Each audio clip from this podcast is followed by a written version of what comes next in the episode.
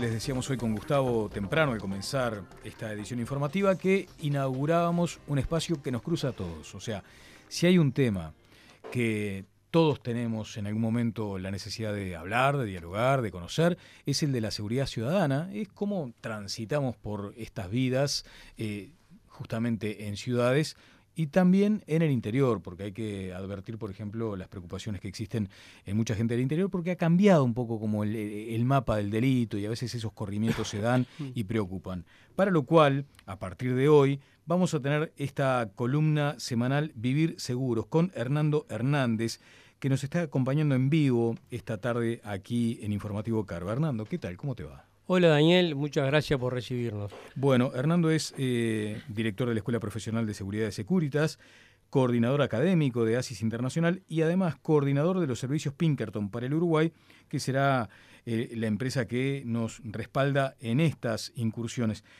Y, el propósito, como decíamos, es entender y mejorar las condiciones de seguridad personal de la familia, Gustavo, además. Sí, un poco sería bueno también, Hernando, comenzar diciendo un poco el objetivo de este, de este segmento que vamos a inaugurar en el día de hoy, eh, que tiene que ver precisamente con la seguridad. ¿Hacia dónde vamos a estar apuntando? La seguridad es una de las condiciones básicas de la calidad de vida.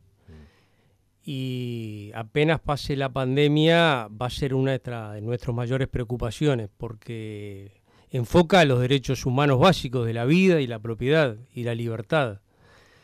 El enfoque nuestro eh, va a tener dos o tres miradas, va a decir cómo podemos entender la seguridad de un ciudadano desde ese lugar, o sea, qué cosas nos dan miedo, qué es la sensación de seguridad, cómo podemos reducir esos riesgos, y también la mirada del punto de vista organizacional, porque cuando una empresa eh, es pasible un delito, hay tres víctimas, tema que yo la otra vez le comentaba a Daniel. Cuando una empresa tiene un delito, tiene pérdidas, tiene fraudes, pierde no solamente el propietario, pierden los funcionarios y pierde la sociedad en general porque hay una mayor inestabilidad y una mayor dificultad en la convivencia.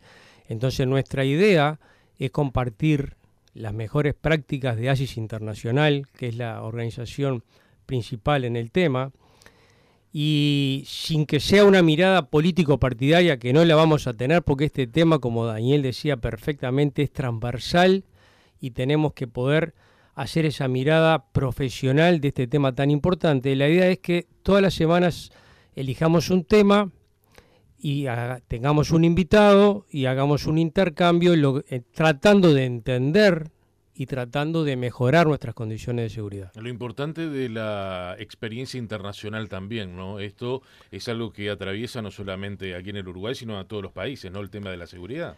Eh, la otra vez compartíamos con un colega en el tema de la economía, la deuda externa, mm. ya es un tema asumido por todos que el ser prolijo fiscalmente no tiene ideología estamos llegando a un momento en que la seguridad o la inseguridad tampoco puede tener un provecho político partidario, porque mi mamá eh, no importa quién votó, es importante que ella tenga buenas condiciones de seguridad.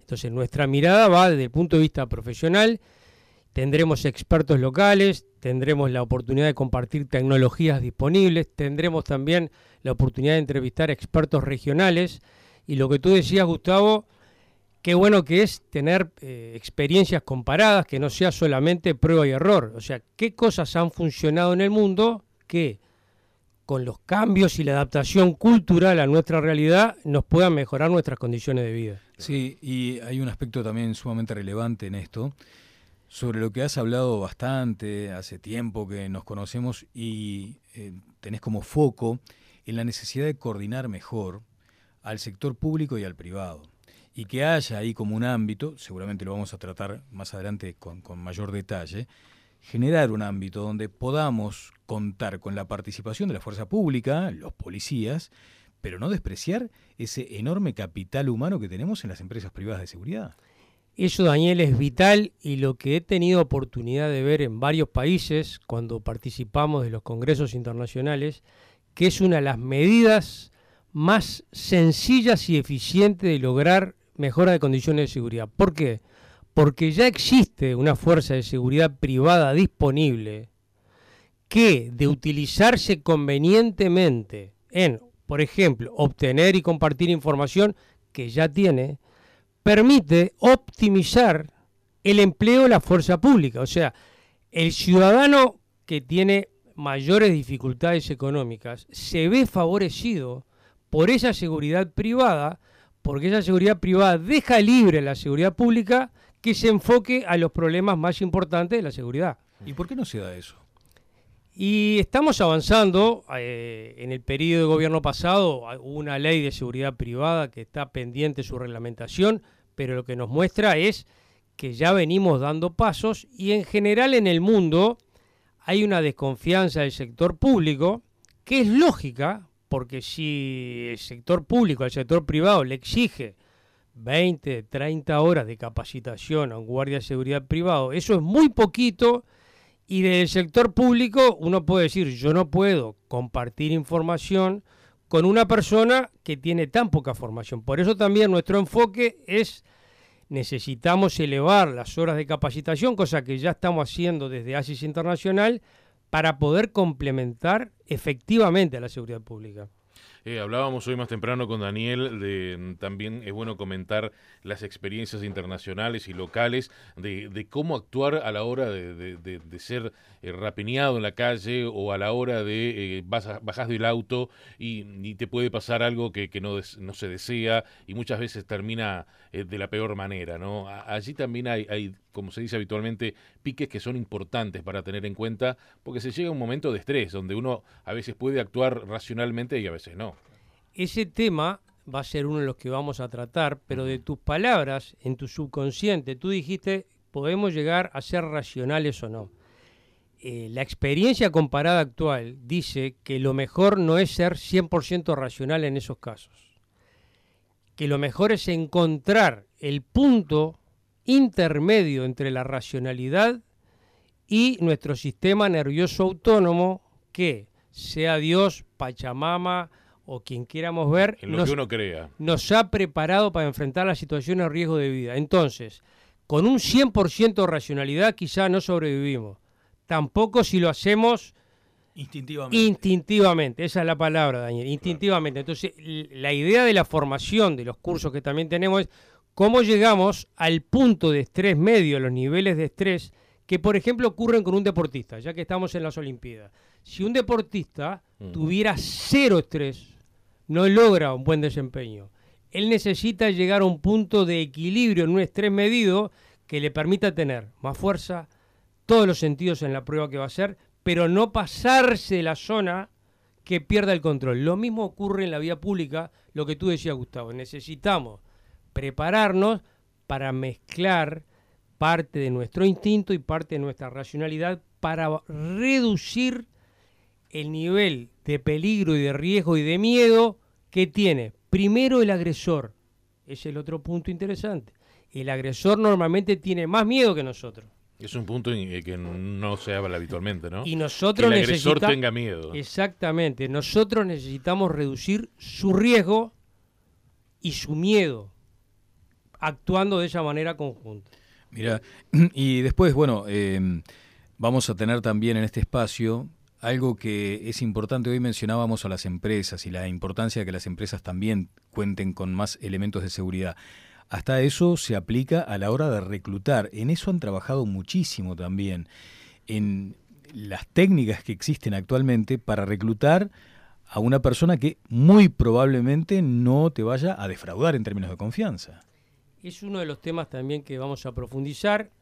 Hay tecnología varia y experiencia importante eh, personalmente empleo en, el analizador de tensión de voz, que lo vamos a profundizar, pero que en definitiva es una prueba que se utiliza virtualmente de forma voluntaria y allí está su legalidad, que permite identificar eh, claramente la veracidad de las afirmaciones. Y eso muchas veces salva un problema porque, ejemplos que ya hemos compartido contigo, Daniel, qué bueno que es saber si una persona eh, ha pegado a un adulto mayor antes de ponerlo a cargo de nuestros adultos mayores. O si ha tenido eh, y es habitué de página de pornografía infantil antes que sea un maestro de niños. Qué bueno saberlo antes.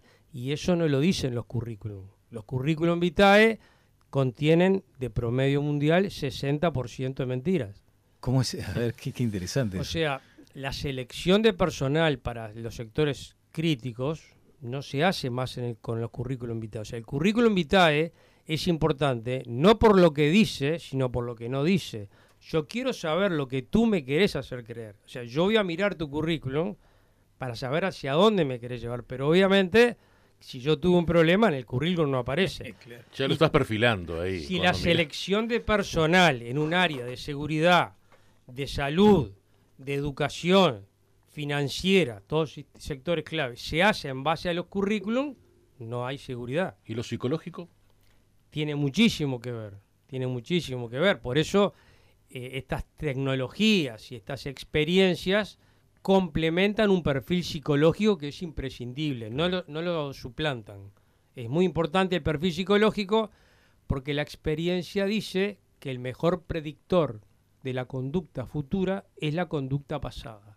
Según como tú te comportaste en un momento de estrés mayúsculo en tu vida, es muy probable que te vuelvas a comportar. Entonces yo ya sé que una vez que te quedaste sin trabajo, le pegaste, fuiste violento, empleaste armas, es probable que lo vuelvas a hacer. Entonces, si yo voy a darte un arma, tengo que tener en cuenta eso. Bien, bueno, eh, la verdad que quedamos con muchas ganas de seguir desarrollando estos temas, así que de aquí en adelante, los miércoles a esta hora, estará Hernando Hernández en la columna Vivir Seguros. Eh, Hernando, como les decíamos, es actual director de la Escuela Profesional de Seguridad de Securitas y coordinador de los servicios Pinkerton para el Uruguay. Simplemente para dar cuenta, además de lo que representa para nosotros el prestigio de contar con Pinkerton, se trata, de pronto no todos tienen por qué conocerlo, de una empresa de grupos Securitas que se destaca por ser la líder global en el gerenciamiento comprensivo de riesgos, asesor de confianza de empresas multinacionales, de ONGs, de gobiernos, durante más de 170 años. Y Pinkerton tiene su sede en Michigan, en Estados Unidos, opera las 24 horas del día, los 7 días de la semana, en más de 150 países. ¿eh? Eso es lo que revela además la, importancia de contar con este respaldo acá. Y vamos a tener la posibilidad, Rando, de, tener el WhatsApp también habilitado en la radio por cualquier pregunta que el oyente quiera participar. Eso también, ¿no? Sí, el 092 666 lo vamos a tener habilitado también. Eh, independientemente de los temas que en mente tengamos para charlar y los invitados, obviamente escucharemos las inquietudes de los oyentes y aprovecho para agradecerles esta apertura de este espacio porque para mí es muy grato compartir con periodistas prestigiosos como ustedes y en una radio que escucha a todo el país. Muchas gracias. Vivir seguros. Con Hernando Hernández seguimos adelante en Informativo Carve.